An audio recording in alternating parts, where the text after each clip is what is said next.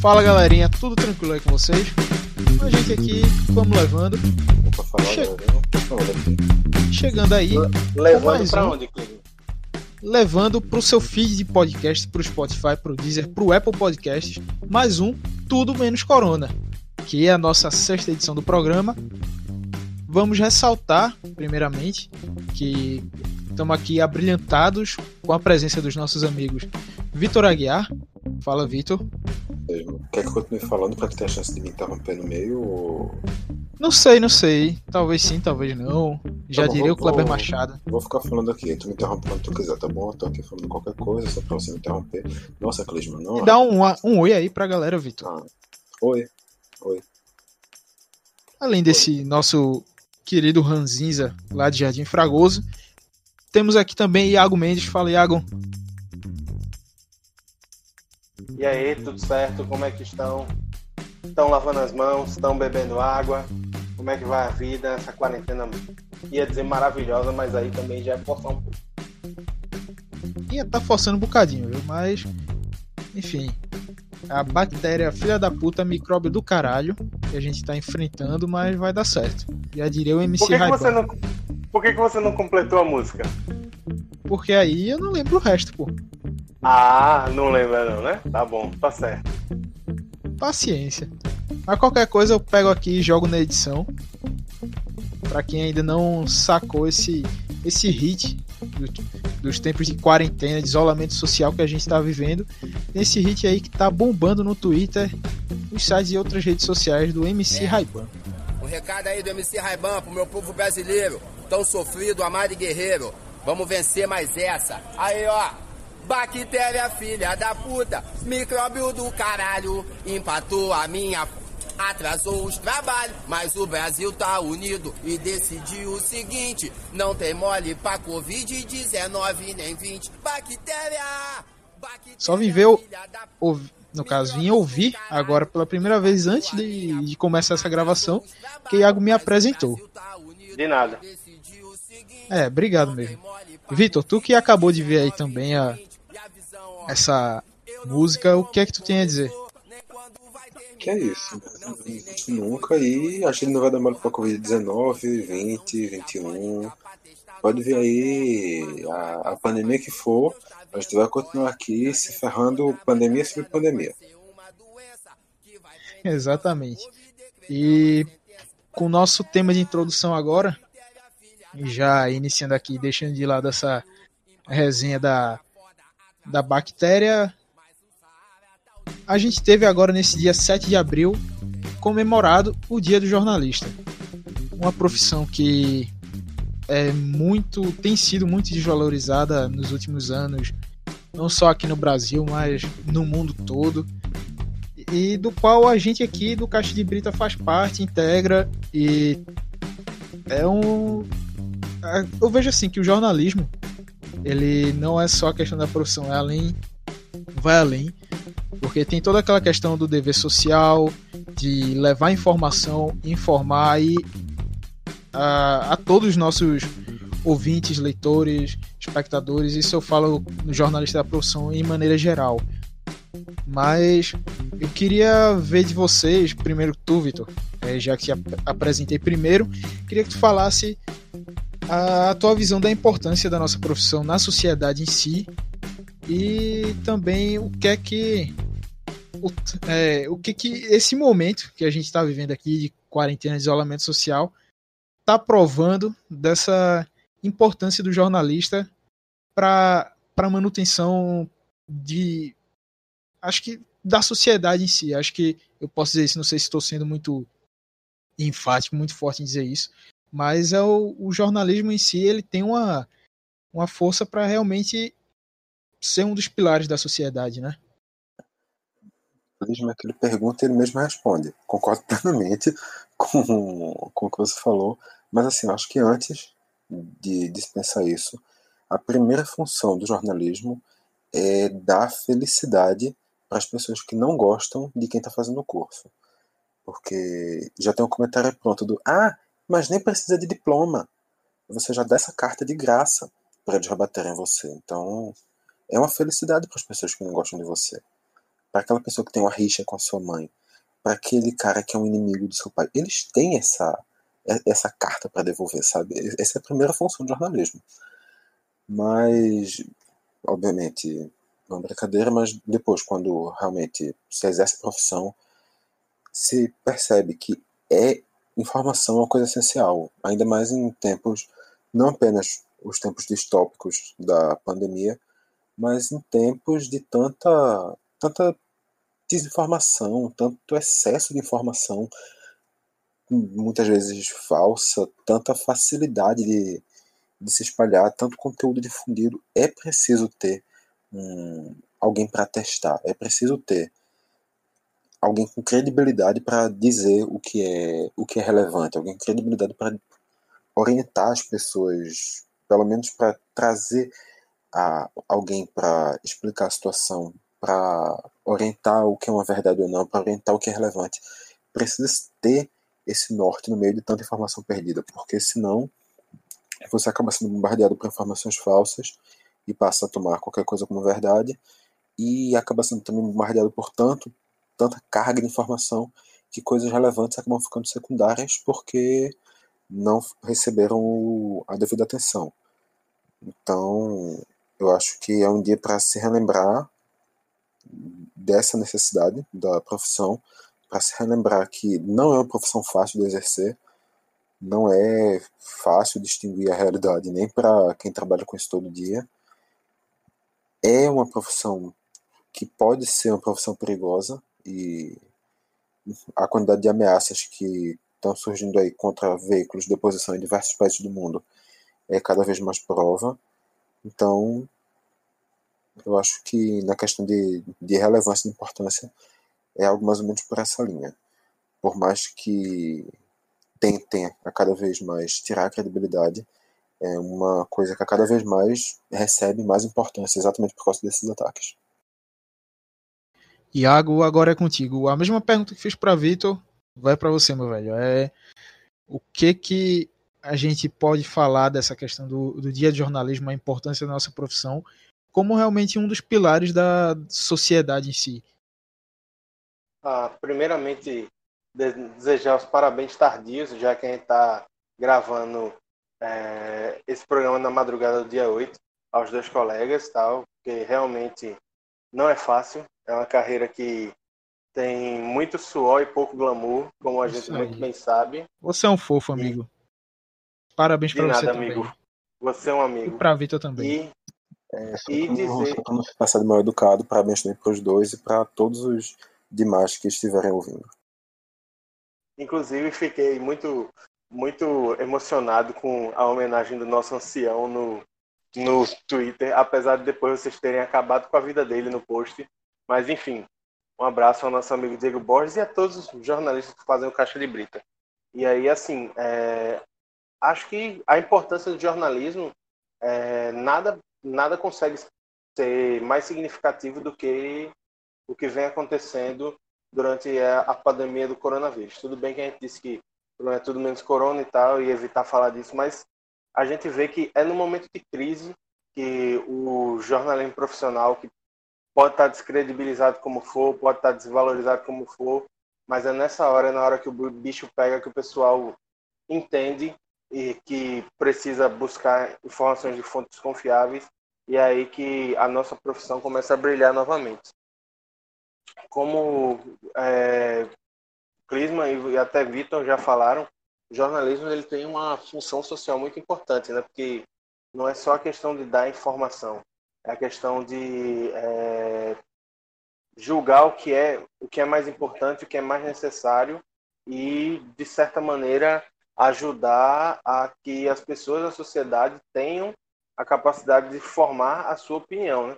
É, é ajudar a desmistificar preconceito, é tirar as pessoas do lugar comum, é tudo isso. Então, assim, é uma profissão mais que necessária, especialmente nesse mundo maluco que a gente vive, em que é, o volume nunca se criou tanto volume de informação e conteúdo, mas em compensação esse conteúdo nunca foi tão inverídico de tão baixa qualidade como o que a gente vê atualmente. E é isso, é tá na é viver uma guerra por dia para fazer com que as pessoas se informem, estejam é, cada vez mais dispostas a combater é, preconceito, é, minimizar os erros e tal, é, é, cobrar os governantes quando eles fazem cagada, o que infelizmente para todos nós não é algo raro, e estar disposto sempre a contribuir para que a sociedade cresça como um todo. É, muito mais do que crescimento pessoal, o jornalista ele procura, ele pensa muito no coletivo também, que é algo que novamente nesse período turbulento tem se tornado cada vez mais necessário. E também eu acho que um ponto que a partir daí também é importante a gente lembrar é que nessa questão do que os três já falamos da, da relevância das informações, de se ter noção da prioridade, de como o Iago falou, de fazer cobranças, isso também desmistifica muito uma coisa que é muito falada, que é da, do jornalismo imparcial, da informação sem interferências, que, como a gente bem sabe, é uma coisa que, na prática, não existe, e, e não é ruim que isso não exista. Ela não existe porque, a partir do momento que você tem que escolher qual é a pauta mais importante, você está fazendo isso a partir daquilo que você considera mais importante. Você está fazendo isso a partir daquilo que, olhando para a sociedade, você desenvolve um senso crítico que vai trazer aquela informação como mais necessária naquele momento, ou tal informação como mais relevante, ou uma situação de um ponto de vista mais crítico ou menos crítico. Isso tudo vai depender de uma série de fatores que não permite que uma coisa seja imparcial. A imparcialidade não existe. Porque você, enquanto jornalista, você é um ser humano, você está vivendo aquela situação. Você está vendo, você está vendo a reação das pessoas. Tudo isso está ali envolto. Tudo está uma salada que vai que vai resultar. São pequenas folhas de alface que vão resultar numa salada lá no final, que vai ser o, o produto jornalístico que vai passar por diversas interferências, diversas influências de toda a sociedade no geral. E isso é importante para aumentar a qualidade, na verdade, do produto jornalístico.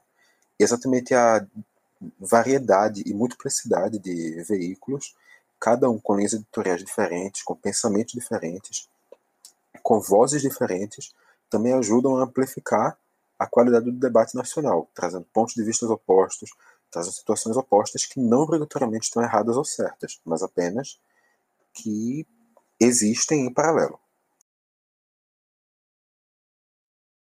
É bem por aí mesmo, como vocês falaram. É, acho que não teria muito o que acrescentar.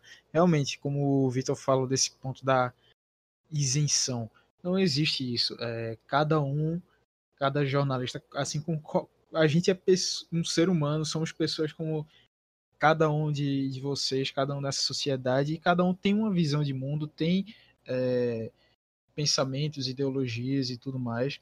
Mas dentro disso, cada um com sua ideologia, você tem seus preceitos para seguir no jornalismo e fazer um trabalho correto, coerente, é, que esteja dentro dessas regras e que não vá, assim, contra a esses princípios mesmo, vamos dizer assim. Você tem esse norte para poder seguir um trabalho correto, que leve informação para as pessoas e que não distorça os fatos. Pelo menos isso é o que, em teoria, cada um deveria fazer, mas a gente sabe que não é assim e tem muita gente que se utiliza dessa de ser um jornalista para interesses próprios e interesses de outros aí escusos que Infelizmente acaba sendo dessa forma. Mas aí eu queria já tirando um pouco dessa parte um pouco mais séria. Ô, ô Clisman, não, só para só para acrescentar uma coisinha, Pronto, é lembrar que assim, nós três a gente trabalha numa área que é muito do jornalismo que é muito movida pela paixão, né? É, a gente trabalha com futebol e tal, e aí assim, ver Vitor falando sobre subjetividade e que mais uma vez ajudando a desmistificar, até mesmo quebrar o mito da objetividade jornalística, a gente não pode deixar de falar da história da patrulha do cubismo, né? Que é a história de que, ah, jornalista tem que ser imparcial, jornalista não pode torcer para time de futebol, porque não fala do, só fala bem do time dele e só fala mal dos rivais. Conversa, balela, mentira. É, todos nós, todos nós aqui, se você conhece o Caixa de Brito, escuta a gente há mais tempo, você sabe é, para quem todos nós torcemos e assim, pelo menos quando eu sento para escrever, eu não penso tipo, porra, essa notícia aqui pode ser benéfica para o esporte e eu vou escrever só para falar bem do esporte. Não, eu falo bem e falo mal do esporte é, do mesmo modo como eu falo bem e falo mal do Náutico, como falo bem e falo mal do Santa Cruz. Não tem essa. Tipo, quando eu sento a, a minha belíssima raba na cadeira para escrever, eu penso simplesmente no, no que foi dito, no que é importante de ser é, veiculado, no que, é, no que é relevante para que as pessoas saibam e no que no mais importante, no que é verdadeiro. Então, assim, para quem acha que ah, jornalista A fala bem do esporte porque é rubro-negro.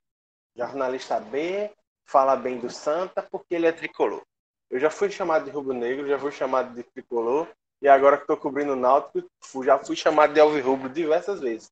Como também já fui chamado de é, disseram que eu era torcedor adversário quando estive nos três clubes. Então, acho que já deu dessa, dessa bobeira. E a galera ficar, ah, questionando o trabalho de alguém simplesmente por uma preferência. E, e a gente também tem que lembrar que assim, ninguém entra para trabalhar com futebol se não for apaixonado pelo esporte.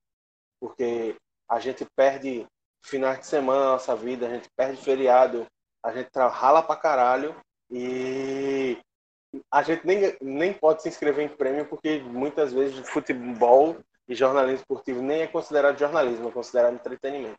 Então, só pra galera que ainda tem esse pensamento pequeno, ainda fica nessa bobeira de dizer que ah, jornalista esportivo só fala bem do próprio time, é, para dar uma acordada, porque já está velho demais esse pensamento aí. Sim, uma, uma, outra coisa também é que falar mal dos três times, eu acho que o futebol pernambucano não permite que ninguém passe o seu período sem falar mal dos três times. Realmente são, são três equipes que se esforçam tanto para dar o que fala mal, que não tem realmente como não falar mal das três. Mas. É bem por aí. Mas independente disso, é, eu também acho, na verdade, que esse pensamento que Iago falou de você vai você, você torce por um time, então vai falar bem mal dos outros, isso, na verdade, na verdade, se você parar para pensar direito, é um pensamento burro. Não tem outra palavra, é, é burrice.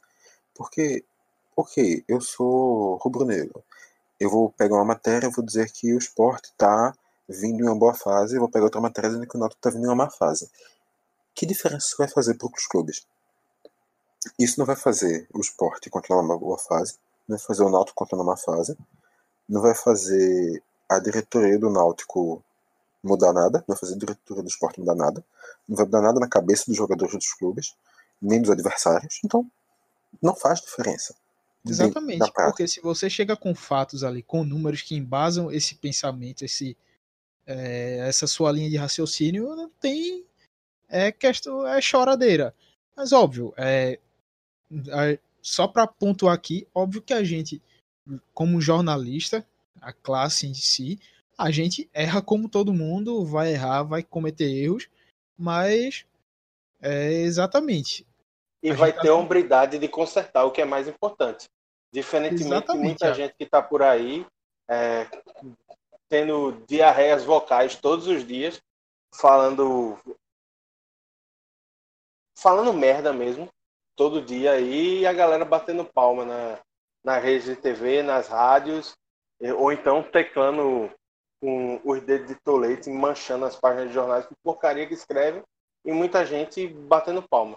É, então, assim, acho que a galera tem que prestar mais atenção à seriedade do trabalho e menos é, no que no, em, se a pessoa está falando ou escrevendo ou qualquer coisa afim, o que eu quero ouvir ou não. E aí, já como tu puxou o gancho aí da parte da gente trabalhar com jornalismo esportivo, é, já também aproveitar, antes de puxar minha pergunta, dizer que também, corroborando aí com vocês, eu, como sou tricolor, é, também tem, não tenho isso, velho. Se tem coisa que é para falar do Santa, que é para tem algo de errado, eu vou querer mostrar que está errado. Se eu tenho as informações, tenho os fatos ali, eu não vou deixar de, de expor porque ah, Santa tá numa situação ruim, tá devendo a Deus e o mundo, não sei o quê. Mas se fez merda, velho, você tem que mostrar. O torcedor tem direito de saber. Eu me vejo também, eu tento sempre me colocar é, na hora que eu tô fazendo as minhas matérias, e acredito que é a mesma coisa vocês também, é me colocar como torcedor. Pô, essa informação aqui, é, por mais que possa parecer besteira ou irrelevante, mas é algo que no final, velho, vai acrescentando, vai somando tudo. Quanto mais você souber do seu clube, souber da situação que tá rolando lá dentro, melhor ainda, pô. Então, é melhor você pecar pelo excesso de informação do que por faltar ou só fazer floreios no texto e ter quase nada. Então, é, vejo nesse ponto. É, como o Iago também falou, como o Vitor também falou, quando é para falar do esporte do Náutico, se é para ter uma, entre aspas, pauta positiva, que a galera gosta de usar isso, pauta positiva e pauta negativa, que para mim não, não existe. Tem os números ali, tem uma estatística, tem uma comprovação. Se ela é positiva ou não para o clube, tanto faz. Se tem valor notícia, então vale ser publicado. A gente vai e publica. É isso. Seja o time está numa sequência boa, numa sequência ruim, tem um tabu contra um próximo adversário, tudo isso é pertinente. Então, é, o, o choro de muitos torcedores por causa disso é algo que a gente ainda vai precisar trabalhar muito para poder diminuir essa cultura aqui do que não é só de Pernambuco, é do Brasil todo, mas Pernambuco tem algo ainda muito enraizado, muito forte, que com o tempo mesmo que isso vai vai mudando e vai vai se modificando. Então, já puxando agora o gancho. Só, só para fechar, eu só lembro Vamos lá, tipo, fecha aí. pessoal é, tipo, essa doideira que é a, ro, a roleta do cancelamento, né, que a gente tem vivido.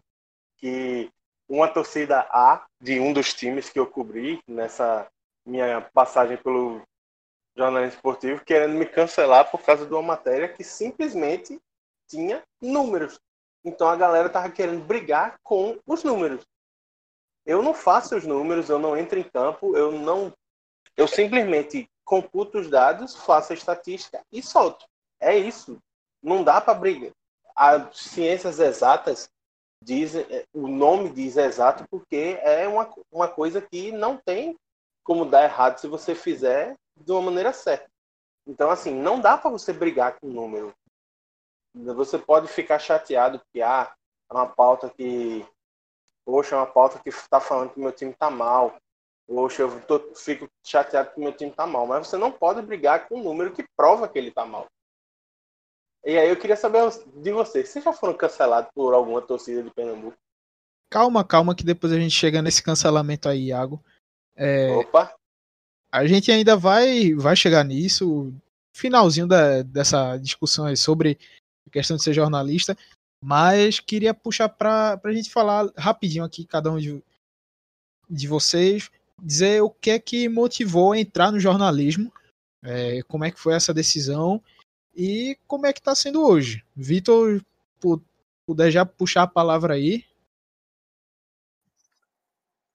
É, eu acho meio, sei lá, meio ideológico demais tentar lembrar assim, o que te trouxe para o jornalismo, porque na prática, na prática mesmo é um conjunto de fatores. Você tem uma afeição por, por, pela escrita, você acompanhava, se identificava com uma coisa na, no jornalismo, eu acho que isso é um pouco geral. Alguém pode ter uma, uma ideia um pouco mais específica, alguma coisa, uma inspiração um pouco mais específica, mas no geral é como uma escolha de uma profissão qualquer. Hum, só que. Mas peraí, a diferença é que assim, você não pode dizer que no jornalismo você se encantou com as vantagens da profissão, porque aí eu vou ter que pegar pesado e dizer que você tá de sacanagem. Tô dizendo uma profissão qualquer no geral, não uma profissão glamorizada, digamos assim. É, é, quanto a estar vivendo agora, realmente eu percebo que eu sinto a cada vez mais que eu estou realmente no lugar certo.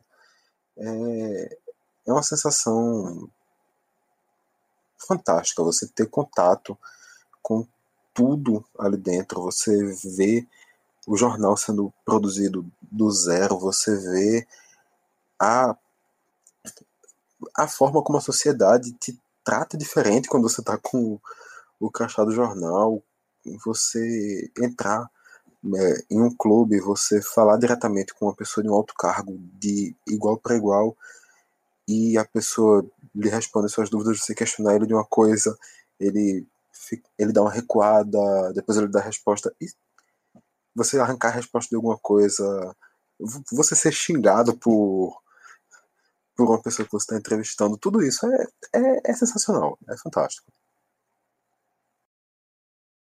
E tu, Iago, como é que tu saiu da, do curso de história, da carreira como professor, para acabar no jornalismo? E também como tu já adiantou um pouco de como tu se encontra hoje, mas quiser acrescentar mais um pouquinho também. Eu digo que é, história foi o, o melhor acidente da minha vida, né? Porque quando eu prestei é, vestibular em 2010, é, a minha primeira opção era jornalismo na Federal e tanto que foi o curso para o qual eu prestei segunda fase. Olha só, coisa velha. Um, um idoso falando. Mas, assim, eu fiquei fora por causa de 0,1 ponto. É, e nesse ano, não sei o que porra aconteceu, porque não rolou remanejamento. Eu estava lá na, na rabeira e não consegui entrar. Mas, enfim. Aí eu entrei, fiz vestibular para História, acabei entrando, passei quatro anos e meio e tal. E aí, depois que eu acabei o curso, eu vou testar, vai que dá acabou que deu e quatro anos depois estamos trabalhando e preparando o TCC. Mas, é, assim, tipo, é, é a história do você gostar do tema. É, eu, desde pequeno, me vejo dizendo que vou ser jornalista e quero trabalhar com jornalismo esportivo. E acabou que 27 anos depois, olha só, estamos aqui, nós aqui, né? Outra vez. E aí, assim, eu comecei a trabalhar diretamente com esportes em 2018 e a, desde então, a cada dia que passa, é a sensação é muito parecida com a de Vitor, que é de estar no lugar certo, fazendo a coisa certa. E aí é um negócio que vicia, vicia. É, um, é meio viciante essa história de ah, apurar, correr atrás. A sensação, muita gente diz que ah, você conseguir um, um furo de reportagem é bom, mas é muito melhor para o veículo do que para você. Não. Você conseguir um furo de reportagem interessante, que tipo, dá, muita, dá muita repercussão, é um negócio sensacional. Você fica, você ganha o dia e às vezes até a semana, dependendo se o furo for muito bom. E aí é, é, é um negócio que eu quero para minha vida inteira, cara. Então é meio difícil falar, porque é a história de meio que tá vivendo um sonho apesar de, claro, saber que de todas as dificuldades e de viver na pele muitas delas, saber que o modelo de negócio atual não favorece os jornalistas, é muito pelo contrário, faz com que a gente sofra um, sofra um bocado, mas acho que é uma prof... ao contrário do que o Vitor disse que ah, os veteranos muitas vezes chegam e dizem ah, a profissão não, não é muito ok, ou então da galera que diz, ah, tu nem precisa de diploma para isso. Vale muita, é um negócio que vale muito a pena, especialmente se você tem certeza que é o que você quer para sua vida. Não falei nada de veterano aí não, isso aí você tirou da sua cabeça, viu? Foi? Então eu viajei aqui. Mas enfim, coloquei as palavras na boca de Vitor, como todo bom jornalista faz, que é colocar a palavra na boca dos outros. Claro. Jornalista paga, como todo mundo sabe, as cadeiras de fake news 1 e 2, distorção de informação 1 e 2, jornalismo sensacionalista 1, 2, 3, 4, 5, 6, 7 e 8.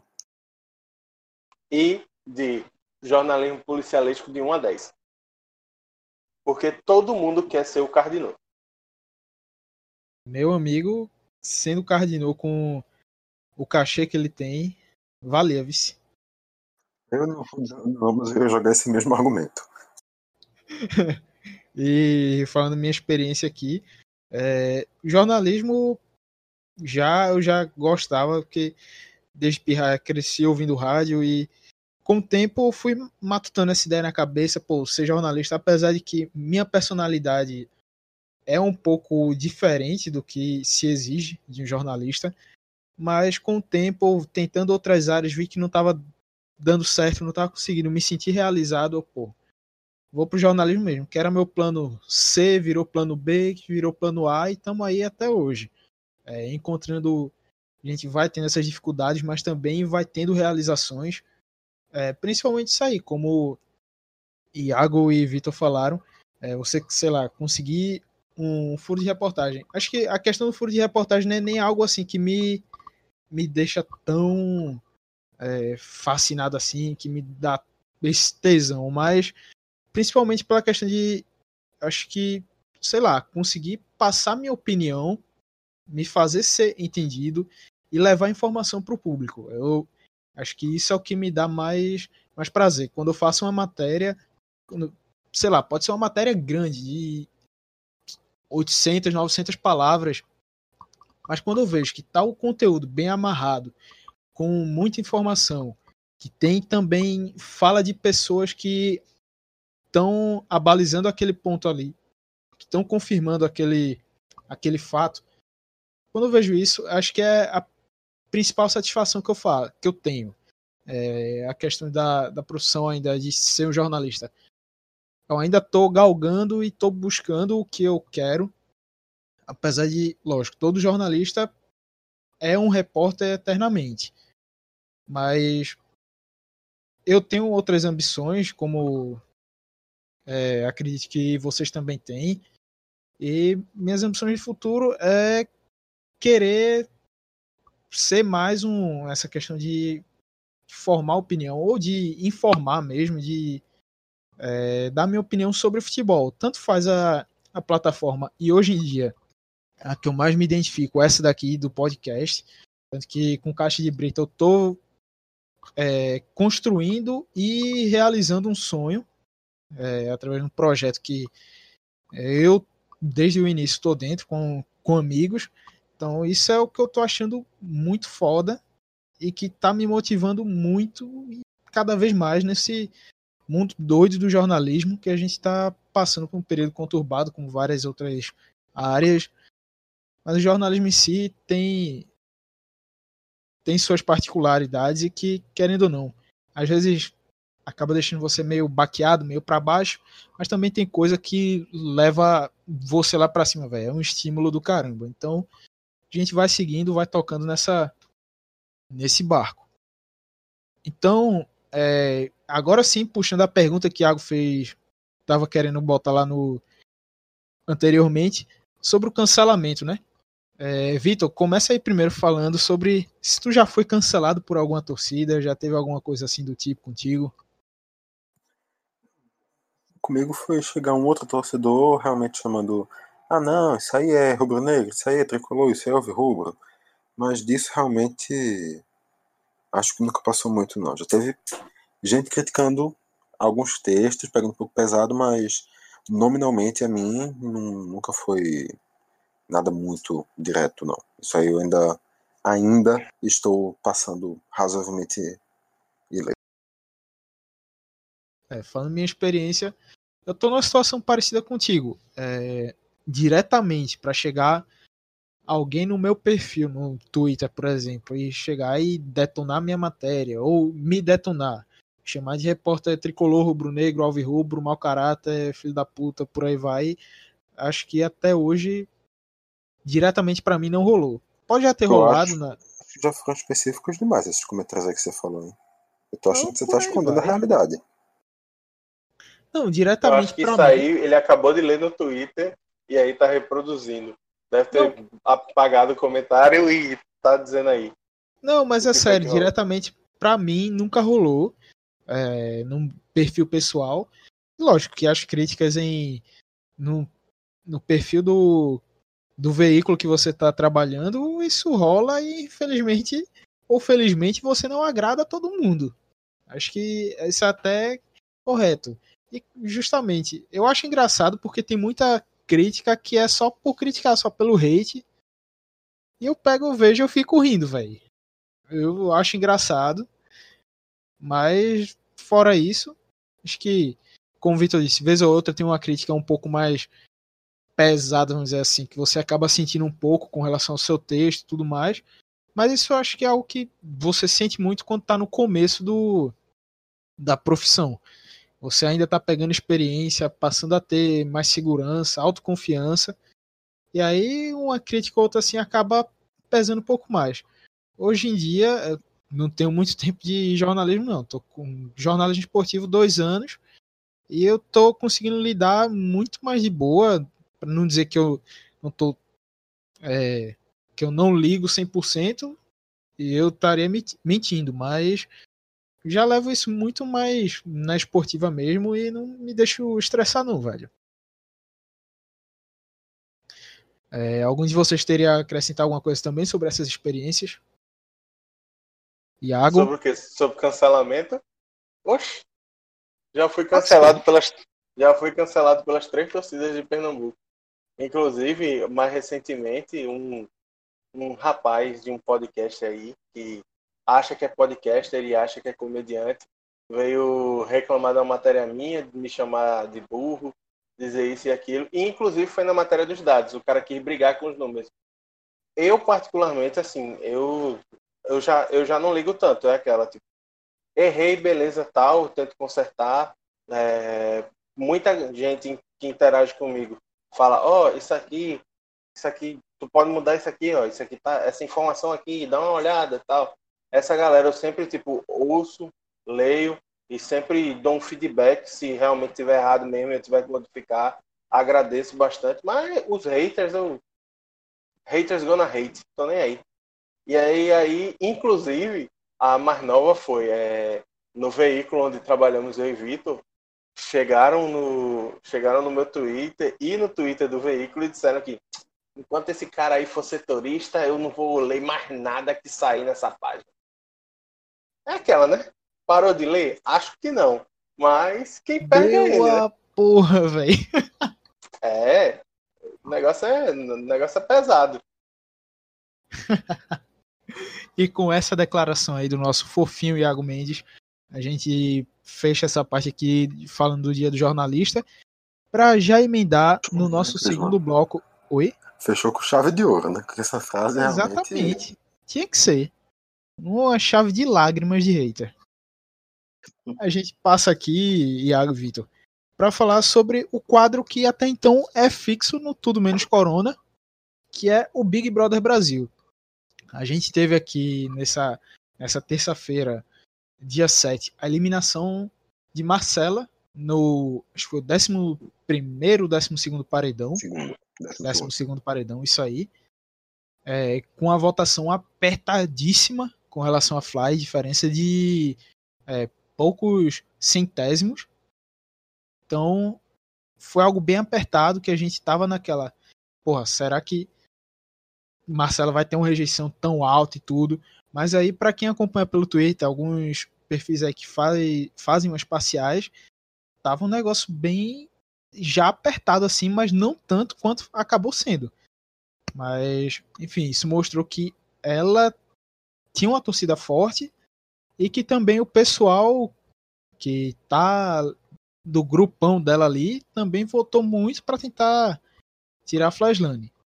Então, com esse novo cenário do, do jogo agora, com a saída de Marcela, que principalmente o grupo fechado com ela, como Ive e Gisele, que ainda estavam na negação, o quarto Reich, segundo Iago Mendes, e com isso, Vitor, queria saber a tua opinião, o que é que tu acha agora que vai se desenhar desse jogo, porque com, a, com Ive e Gisele aí, que ainda estão nesse negacionismo da força de Babu no jogo, é, e que ele, outro paredão seguido que vai, quem ele indicou saiu, lógico que não foi só por isso, pelo peso da indicação dele, mas por outros, outras questões também envolvendo quem estava no paredão triplo ao lado dele. Mas ainda assim, é representativo lá dentro. E o que é que tu vê dessa próxima semana aí, até o próximo paredão? O que é que pode se esperar e mudanças lá no jogo? Eu acho, primeiro, que foi uma grande derrota para o nazismo. É realmente o inverno russo acontecendo dentro da casa do Big Brother. Mas uma coisa que tu falou aí que eu já começo a questionar foi quando tu falou que a a Eve é negacionista quanto à força do Babu. Eu acho que ela já não é mais. Eu tô começando a sentir já a Eve percebendo que Babu vai pro paredão, Babu se salva. Paredão se salva. Paredão se salva. Eu acho que ela já percebeu que ele é forte, ele é um dos, um dos candidatos mais fortes ali de dentro. A questão é que ela vai continuar atacando ele porque é a única bala que ela tem na, na arma. Só que a Gisele já não votou nele na, no paredão. E a outra pessoa que, que fazia, que pesava muito contra o Babu era exatamente a Marcela, que agora não está mais. Então, esse resultado foi o melhor resultado possível para o Babu. Agora, na minha visão, pelo menos, ele sai um pouco desse alvo de, do paredão semanal. E quem passa a assumir esse, esse caráter de, do primeiro foco da casa para sair passa a ser a Flaislane, que está pegando muitas tretas pesadas em sequência, já nas últimas semanas. A, a Mari, amiga da Flaslane, que teve na, agora nessa semana também problemas diretos com a Manu e com a Rafa, e eu acho que isso também pode acabar pesando para ela ter receber um voto da Thelma, na, na possibilidade das três combinarem um voto, e isso pode, na minha visão, acabar levando ela para o paredão. E também, se o Babu tiver poder de escolha, que a cada vez que tem menos gente dentro da casa, é mais provável que uma das pessoas tenha esse poder, a Eve passa a ser sua seu alvo direto. Em teoria, a única pessoa agora que tem o Babu como primeiro alvo é a Eve, e isso fortalece muito o jogo do Babu. Foram aí duas semanas seguidas com a eliminação da. duas eliminações seguidas, melhor dizendo, na sede da Gabi e da da Marcela agora, que fortalecem muito o jogo dele e enfraquecem o, o círculo de Ive, que ainda assim mostrou que tem um poder de voto razoável nesse embate com a Flaslane, que também, lembremos, não é nenhuma queridinha da torcida. E para tu, Iago? Como é que tu vê se desenhando esse cenário agora da semana até o próximo paredão? A primeira coisa que eu tenho para dizer é que o Brasil voltou a sorrir depois de tanto sofrimento é, de quarentena, isolamento e as pessoas sem poderem se tocar. E aí, a saída da Marcela, eu acho que de, meio que desmantela um pouco a narrativa da comunidade hippie de que, ah, somos, somos maravilhosas, o, o público nos ama e com certeza não há nenhuma outra é, alternativa para vencer o Big Brother se não for uma de nós. Eu acho que essa narrativa foi desmantelada de vez para o pessoal da casa hoje. Porque a Marcela, sim, era a favorita para ganhar o BBB nas primeiras semanas, especialmente depois da, do problema que houve com, com os, os homens da casa, que foram super machistas e tal, e com, o plano do, acho que é Lucas e do Adbala, tentando eliminar as meninas com a partir de tentar comprometer o relacionamento delas com os namorados do lado de fora. E aí, assim, um golpe bastante baixo. E aí, nisso, a Marcela começou a brilhar. Só que aí o Daniel e a Iva entraram na casa com informação externa, contaram que era tudo verdade. Ela começou a se relacionar com o Daniel, o Daniel fazia merda em cima de merda e acabou que ela se perdeu um pouco.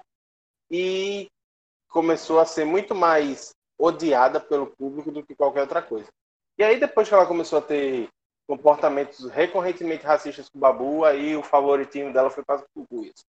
A saída. E outra, é, a saída da Marcela só, só foi assim, é, de maneira tão apertada, porque a Flyslane é um personagem também muito. muito é, que gera muito desgosto nos acompanhadores do Big Brother acompanhadores, acompanhantes, não sei. Porque, assim, a postura dela de ser agressiva com quase todo mundo dentro da casa, e aí querer ser incisiva é, a todo custo, querer que a opinião dela prevaleça em cima de todas as outras, isso está pegando bastante mal. Então, eu acho que foi... não foi só porque ah, muitas torcidas se juntaram para defender Marcela, que eu acho que não foram tantas assim, mas também tem a questão de que é, a Flyslane é uma pessoa muito rejeitada. E aí, assim, eu vejo a Marcela é, como o mais uma vez, como núcleo do, do mal, da galera do mal do Big Brother, é, com a Gisele, com a Ive, com a galera do Quarto Reich, e eu vejo que isso foi só o começo.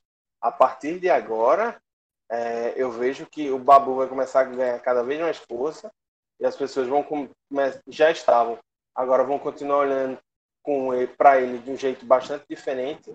E é como o Thiago Leifert deixou vazar sem querer, é, que sim, o Babu é uma pessoa muito forte aqui, aqui fora. Aliás, aí depois ele emendou dizendo que era uma das mais fortes. Então, assim, tu, tudo se encaminha para que o Babu se torne o grande favorito, o cara a ser batido no, no Big Brother Brasil 20.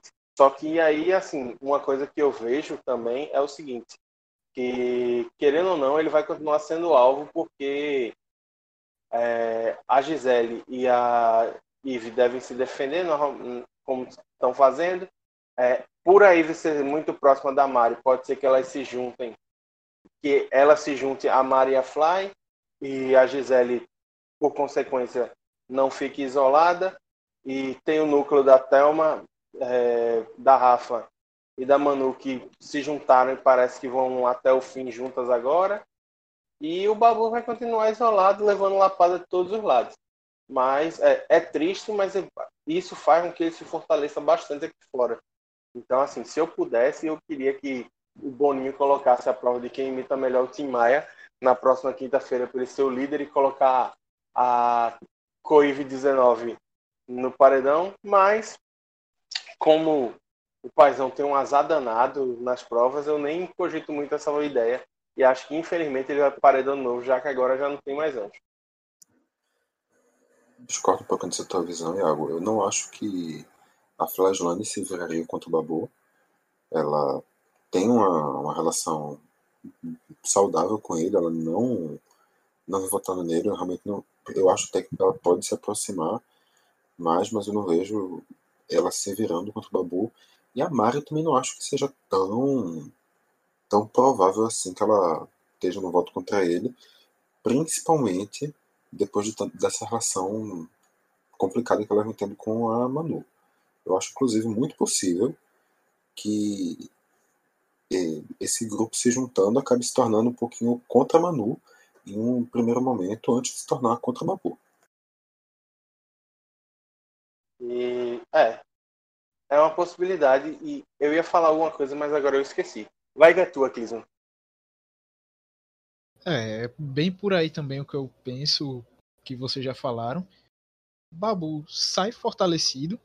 É um negócio que eu já imaginava. É, por exemplo, tava naquele negócio com a saída de Prior que Babu ia perder força lá dentro, não só lá dentro, mas aqui fora e tal. E aí, eu acho se eu não me engano, eu falei isso no quarto programa da gente, logo após a eliminação dele, de Prior, que Babu precisava pegar um, um paredão não tão forte assim logo de cara, para poder já ganhar moral e também resgatar a torcida aqui fora. Porque beleza que teve muita gente que tava lá fechado com os dois, não sei o quê, e aí disse, não, vou largar, não sei, e por aí vai. Mas aí, com esse primeiro contra a Gabi, que ele também já tomou muito pouco voto, e aí já teve uma mobilização boa da galera que tá torcendo por ele. E a, pô, já pegou, deu uma levada na moral, conseguiu. Agora diante de Marcela, chega e consegue tirar, meu velho. Aí, tanto a galera aqui fora que tá torcendo por ele, já tá pegando um gás a mais ainda, tem essa empolgação. E a galera lá dentro também, as, é, as meninas lá, as mulheres, elas vão ver, porra, Babu tá forte, tá com a torcida grande. Então, ela, se quiser bater de frente, vai pagar caro, véio, vai pagar para ver. E ainda eu acho que só quem conseguiria, pelo menos com o que eu tenho visto nos últimos dias, com relação a todo mundo ali, Acho que só quem ainda bate de frente e conseguiria ganhar dele seria Manu.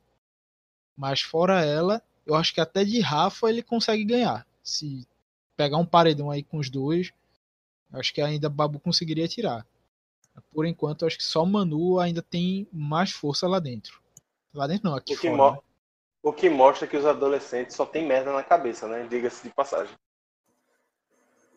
Contigo, Clisman. Inclusive, eu acredito que exatamente esse trio seria a melhor final possível para o Babu. Eu estava tendo essa, essa discussão há pouco tempo em um outro grupo, que uma amiga estava contando as preferências dela na ordem, de quem ela queria que saísse. E ela colocou a, a Rafa como sendo a última, a Manu sendo a última a sair antes da final, e a Rafa e a Mari indo para a final junto a Rafa e ao Babu. E eu disse, eu concordo com a tua ordem inteira, exceto com essa quarta e terceira posição. Porque a Mari, estando na final, a Mari é uma planta que não vai receber voto. E com isso, a final se tornaria polarizada entre Rafa e, e Babu. E a torcida da Manu iria apoiar a Rafa, talvez juntando as duas, a Rafa conseguisse ganhar do Babu. Indo para a final, a Rafa, a, a Manu e o Babu são três torcidas diferentes não tem a, a junção de duas torcidas a favor de uma das duas garotas. E isso fortalece bastante o Babu. Rapaz, eu não tinha parado para pensar nisso. Realmente faz muito sentido. É, realmente é melhor chegar os, três que tem mais torcida, pelo menos o que a gente aqui do lado de fora percebe, é, apesar da, da bolha que o, o Twitter principalmente cria pra gente, mas aparentam ser os três que têm mais torcida, que são mais fortes. Então, realmente, Victor, chegando os três, meu amigo, vai ser pau a pau. É pau para comer sabão e pau para saber que sabão não se come. Eita, tudo também são... do fundo do baú. Desenterrou, desenterrou. E também são. Aprendi com voinha, pô. E também são duas pessoas que têm uma boa relação com o Babu. São, são três pessoas em geral que têm uma boa relação entre si. Então, em teoria, elas, eles não se atacariam tanto até chegar numa fase mais avançada. É, eu concordo com isso. Que Manu, por exemplo, Alibabu tem as divergências, mas aparentemente estão num denominador comum ali de convivência e tal. É, cada um fica mais no seu canto, é, troca ideia mais esporadicamente. Acho que tá por aí. Já encontraram esse, esse limiar aí tá, tá mais de boa. É aquela história, ter divergência dentro de, um, dentro de um limite de respeito não tem problema algum. O problema é quando a galera, tipo, um negócio que a gente via muito, que era a galera desrespeitar, ter atitude racista e menosprezar as vitórias do Babu no paredão, por exemplo. Algo que eu já começo a não ver acontecer mais. Por exemplo, agora o pessoal já enxerga ele com outros olhos, porque estão a pensar, ah, ele pegou fulaninho, sal ficou porque fulaninho é fraco. E aí eu acho que esse contexto aí já, já mudou. E concordo com o Vitor, acho que essa final seria a melhor possível, porque seriam três grandes torcidas se, se chocando, e eu acredito que torcida por torcida, a maior torcida é a do Babu. É a torcida com maior. Não sei se é a torcida com maior capacidade de mobilização, mas cabeça por cabeça, eu acho que é a maior torcida do, dessa edição do Big Brother. E acho que ele teria apoio de outras torcidas fortes, como, sei lá, por exemplo, a do Prior, que é uma torcida forte que vem e que, apesar dos pesares, um, o, o Mago tem feito, tem feito a diferença, tem ajudado bastante o Babu nessa edição. E aí, assim, é, eu quero ver como é que vai ficar a dinâmica do jogo agora. Se a Ive e a Gisele vão se contentar com a história de que se elas forem pro paredão elas vão sair e acabou, ou se elas vão tentar se articular para fazer alguma outra coisa. Outra coisa que eu quero destacar é tipo o jogo da Discord de ontem, que foi uma aula do Babu. Parece que o homem acordou, tá dormindo dentro de um freezer, acordou gelado, gelado, gelado, e deu o papo, deu aula, jantou quem tinha que ser jantado. Inclusive, acho que até fez refeições demais para quem tinha acabado de dormir. Pode ser que ele tivesse algum problema de indigestão, mas foi ele deu aula de convivência, colocou tudo o que estava preso não só na garganta dele, como na garganta de boa parte da galera que torce para ele, e colocou tudo de maneira educada, de maneira serena. Então, acho que esse jogo fortaleceu ainda mais a figura dele dentro da casa. E não só dele. É, foi interessante também a história da Manu ter defendido ele contra o trio da Marcela, Ive e Gisele. Algo que, inclusive, me surpreendeu. É um dos, um dos motivos que eu acho que acaba. que pode acabar colocando o Manu na, na linha de tiro de, dessa galera. Não sei. É uma possibilidade, claro. E realmente foi um, um jogo da Discord que fez, fez jus ao nome, gerou muita discórdia, todo mundo saiu com alguma treta de lá, e as discussões que vieram na sequência também foram pesadíssimas. A Mari e a Manu tiveram uma briga extremamente repetitiva. Hum, parecia que tocavam constantemente no mesmo ponto, mas que durou bastante e que quebrou fortemente a relação das duas. Depois teve um desabafo muito pesado da Manu com a Thelma e a, e a Rafa, que tiveram também totalmente ao lado dela e se posicionando muito fortemente contra a Mari. A Mari também foi com a Fly e gerou um posicionamento muito forte da Fly contra a Manu. Então criou uma rixa muito forte entre esses dois grupos.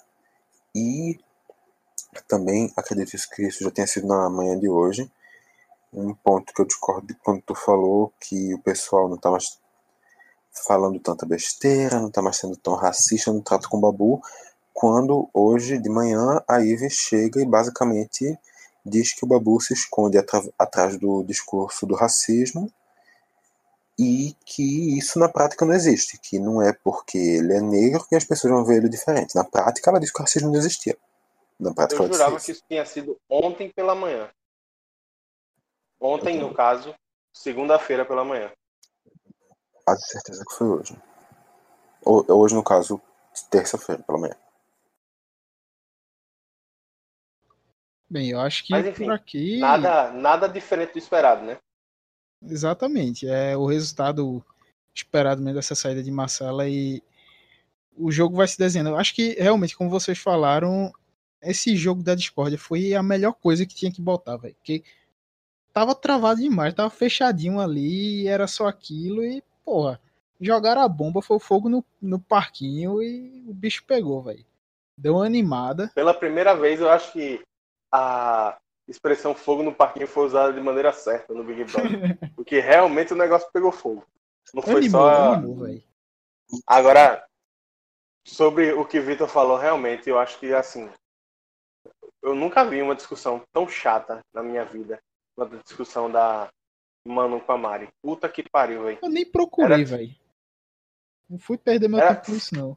Era tipo a- o argumento que circula, tá ligado? Ah, Ficavam as duas insistindo no mesmo argumento o tempo inteiro. E, tipo, elas não paravam e continuavam insistindo no mesmo argumento. E, tipo, quem conseguiu ver tudo tem que ser elogiado pela coragem. É um herói, porque é um guerreirinho. foi, foi, chateado, foi chato. É, foi um negócio que. Putz, grila. Eu, quando eu já imaginava, porque acho que desde o. Quase uma semana que Mari já ficava insistindo, insistindo pra ter essa conversa e Mano correndo, saindo pela tangente. O bicho, tá bom, isso vou, vou atrás não. não. Não me interessava muito, então deixa pra lá. Agora, realmente, aquela dinâmica do. Foi do caralho, foi do caralho, velho. Curti demais. Do que? É da treta, é da confusão. É da gritaria e da porrada. Então, é o que a gente É queria. dedo no cu e gritaria, meu velho. Se fosse, se fosse pra ver paz, ninguém tava assistindo Big Brother. A gente tava assistindo. A gente não tava assistindo nada, a gente tava com a TV desligada, no caso. Eu lendo um livro, Uhum. talvez. É, por aí, ou no PC jogando alguma coisa, Gartic Stop, ou falando merda no grupo do Caixa de Brita, Ou gravando podcast, quem sabe. como a gente tá fazendo aqui. Exatamente. Enfim, com isso, é, a gente chega aqui na reta final desse Tudo Menos Corona. Nossa sexta edição. Só, Já aproveitando aqui, antes aqui, só, só, pra, só, só, pra, só pra animar aqui, Clisman. Uma coisa Ah. totalmente aleatória. Quinta-feira, Diga. quem vai ser o líder? Dê- Deem seus votos. Tá, Eu, antes de encerrar, quem vai ser líder? Vai, começa pra aí. mim vai ser o Babu. Pra Babu mim vai ser o Babu, a prova de eu líder, tenho porra. fé. Eu, eu tenho fé, a humanidade precisa disso nesse momento de crise. Seria o perfeito, né? Babu ser o líder e tal, mas consegue não, velho. Eu já, já aceitei. A prova do carro ali com o Flashline. Depois chegou agora no do sapo aí com Thelma. Meu irmão, se ele acerta lá o outro sapo, era o, o líder era ele, porra.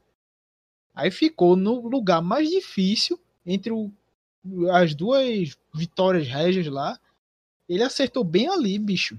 É, é um azar que. Puta que pariu, não dá não. Acho que se Babu for campeão, ele vai ser campeão sem ser líder. Vai ser assim, É. meu velho. É de última hora. É Vai aquilo, chegar é- tomando pau, tomando pau, mas vai lá e consegue ser campeão. de 2 1 Ou ele nunca vai ser líder, ou então ele tá guardando a liderança para vir na hora certa. Na, na hora de cravar, é, é para ver.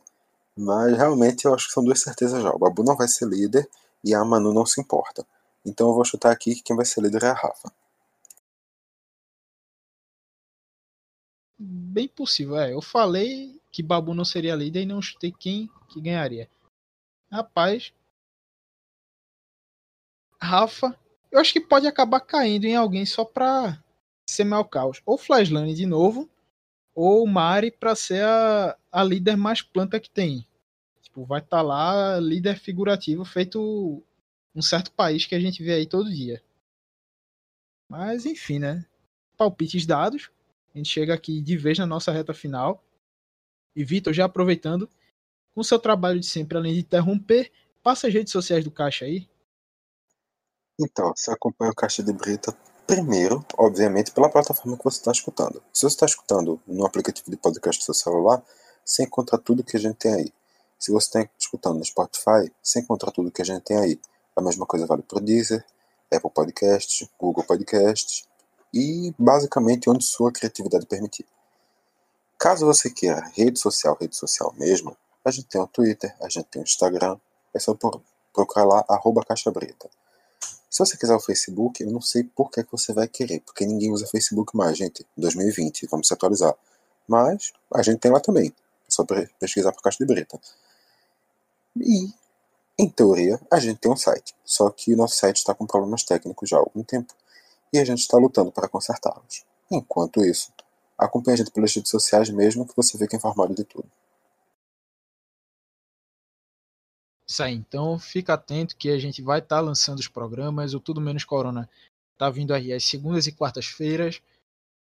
Sempre, por enquanto, nesse período de, de quarentena que tá rolando o BBB, Big Brother tá como um quadro fixo aqui pra gente. Que realmente a resenha tá massa. Não só no, no grupo da gente do Caixa de Brita, que quando começa a falar de Big Brother, desanda o, o assunto lá. Rapaz, Já- quando acabar o BBB vai dar dor de cabeça, viu? meu velho, vai ser complicado. Vai ser complicado para arranjar assunto para falar, Arranjar pro pauta. grupo interagir, para arranjar pauta aqui pro, pro Vai programa. ser, vai ser difícil, porque já vai ter muita amizade desfeita por briga. Vai ser difícil porque o O brasileiro vai, cancelamento. porque o brasileiro vai ter que arrumar novas maneiras de se alienar, porque a alienação é importante nesse momento. Vai ser muito difícil. É bem isso.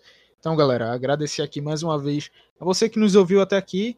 Vamos embora que semana que vem tem mais tudo menos corona, tá certo? Valeu, grande abraço, valeu Vitor, valeu Iago e até a próxima.